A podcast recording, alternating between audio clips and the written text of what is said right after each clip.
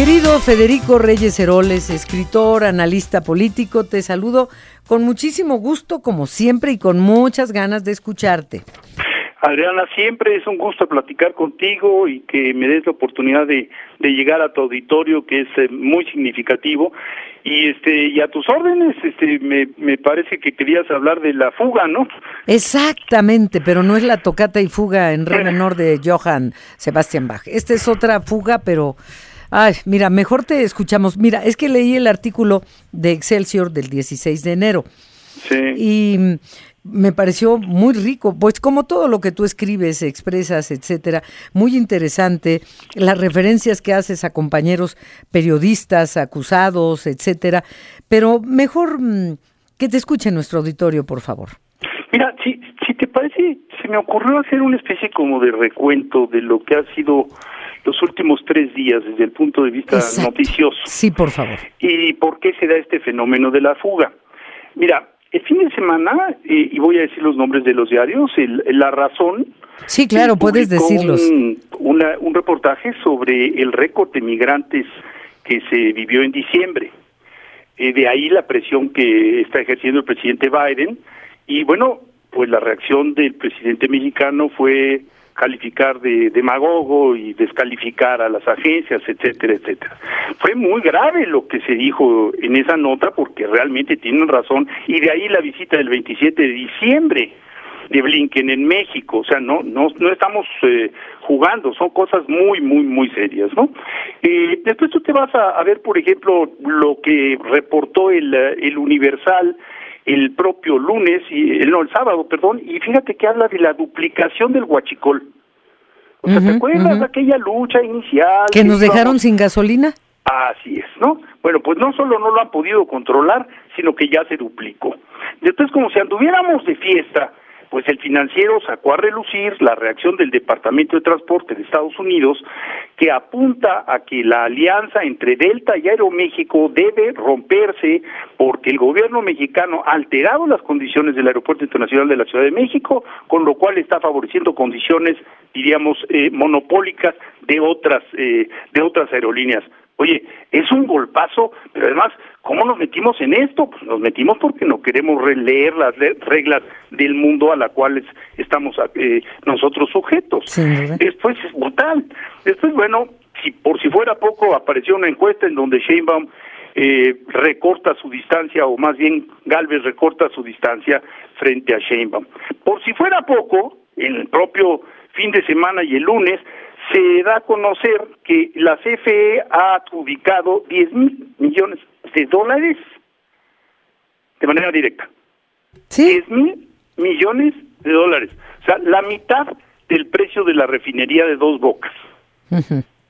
Directo. Ahí está. Y que además no no hemos este no hemos alcanzado ni remotamente las metas de electricidad y de electricidad limpia que debíamos de alcanzar. Hoy viene una foto que me da muchísima envidia en un periódico de cómo los alemanes se han propuesto y están logrando ya más del 50% de su energía es, es limpia y nosotros tenemos el doble de radiación que reciben ellos. Entonces podríamos hacerlo, ¿no? Tienes toda la eh, después apareció la noticia de que muy probablemente se active el panel internacional sobre energía. ¿Te acuerdas aquel del cual ya no hemos hablado en los últimos meses? Traemos el del maíz encima, ahora el de energía bueno, este fin de año apunta que vamos a estar en el en el en el banquillo de los acusados como como parte digamos realmente muy débil, ¿no? Por si fuera poco, el, el lunes mismo se anuncia que en la comisión permanente aprovechó la coyuntura y pasó un paquete de 20 magistrados eh, del poder del poder judicial, vamos, magistrados del tribunal eh, administrativo del poder judicial, entre los cuales fíjate viene nada más a la, la hija de la consejera jurídica de la presidencia. Mira. qué casualidad, ¿no? Se acabó el nepotismo, como tú siempre lo señalas.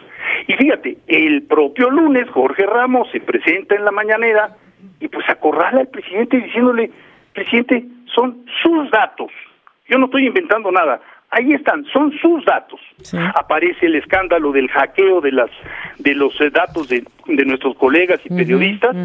260, ¿eh? No es un 263, no es un número menor. Los, los exhiben, están vulnerables porque son periodistas críticos al poder, al gobierno y, y ahora todo mundo, sus datos ya están en manos de quien Imagínate. quiera. Sí, sí, Imagínate sí. el riesgo. Qué descuido de Palacio Nacional. Bueno, ¿y qué ocurre? Pues este, el eh, presidente del INAI al día siguiente sale y dice, no, no, no, no, no se hagan tontos, nada de que un ex funcionario de la presidencia que ahora está en España, que lo filtró, que lo hackeó, perdón, el sujeto obligado de acuerdo a la ley de transparencia es la presidencia de la República. Ah, bueno, pues si tú fueras presidenta de este país, que sería mucho mejor que lo que tenemos ahora, te estarías No, no, no, conmigo no cuenten. ¿no?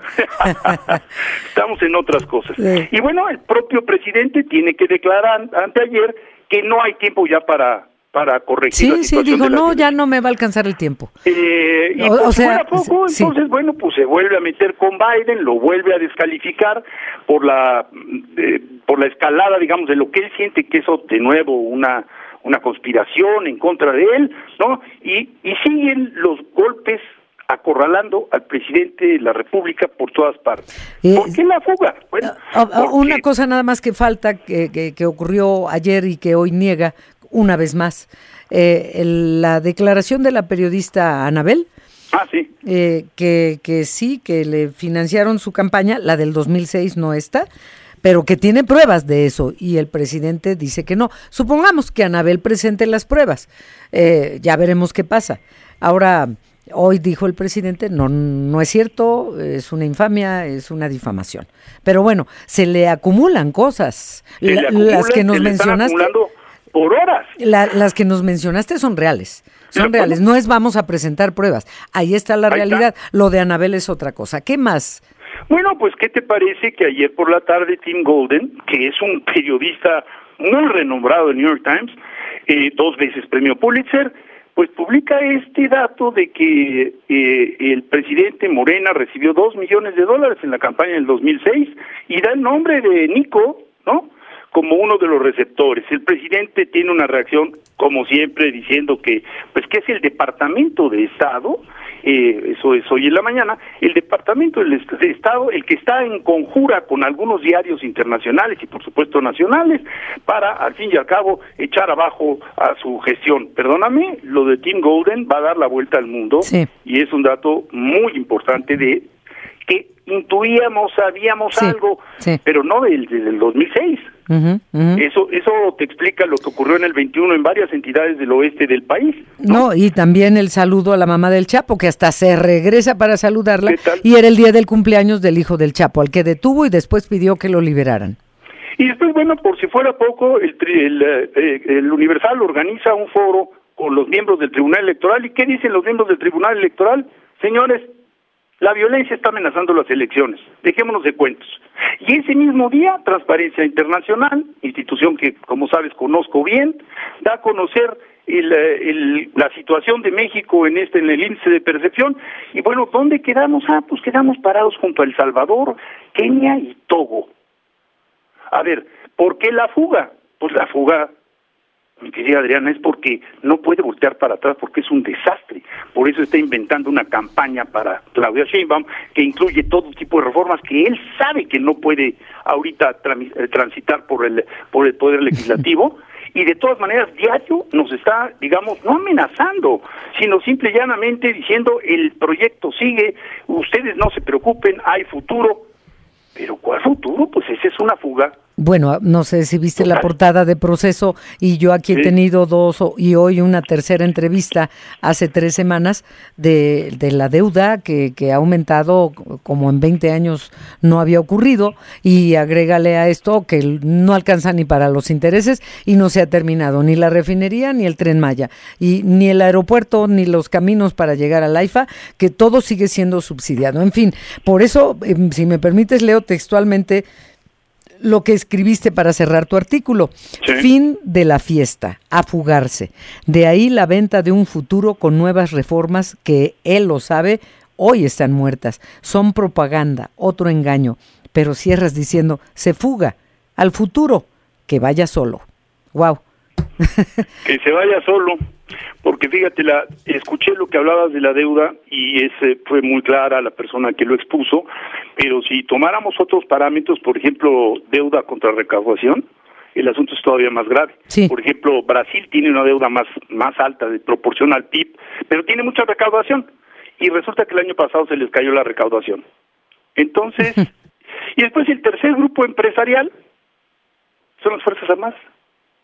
Sí. porque las ha empoderado como nadie, cuando también había prometido regresar al ejército a sus cuarteles. Entonces, eh, lo que yo creo es que debemos de ser muy fríos, de leer las notas, no caer en el engaño. Nos debemos de dar cuenta, nos debemos de dar cuenta que estamos ya en una en un manejo desde la mañanera y que todos todos los medios están en la responsabilidad, digamos, de aclarar que pues eh, la campaña se está haciendo desde la mañanera y que y que esto es una violación brutal, no solo del presidente de la República hacia la Constitución y leyes electorales, sino también de los propios medios, ¿eh? tienen la responsabilidad de hacer un, de dar una pista pareja, un piso parejo a todos los contendientes.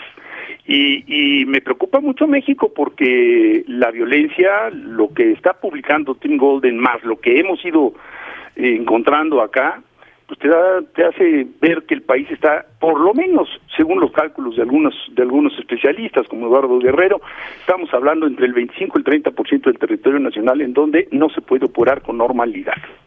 No, y estamos en un proceso electoral donde la delincuencia organizada ya ha cobrado ocho vidas. Y, o sea, estamos en las pre, pre, pre y ya hay ocho muertos. Y hay ocho muertos. Entonces, ay, caray, pues no, no es un día, pues ya no lo sabe, ¿verdad, mi querida Adriana? Entonces se levante uno y diga, ay, caray, qué buena noticia.